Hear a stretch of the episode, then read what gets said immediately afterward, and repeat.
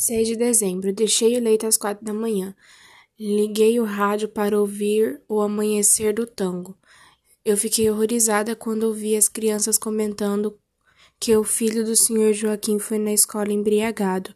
É o menino que está com 12 anos. Hoje eu estou muito triste.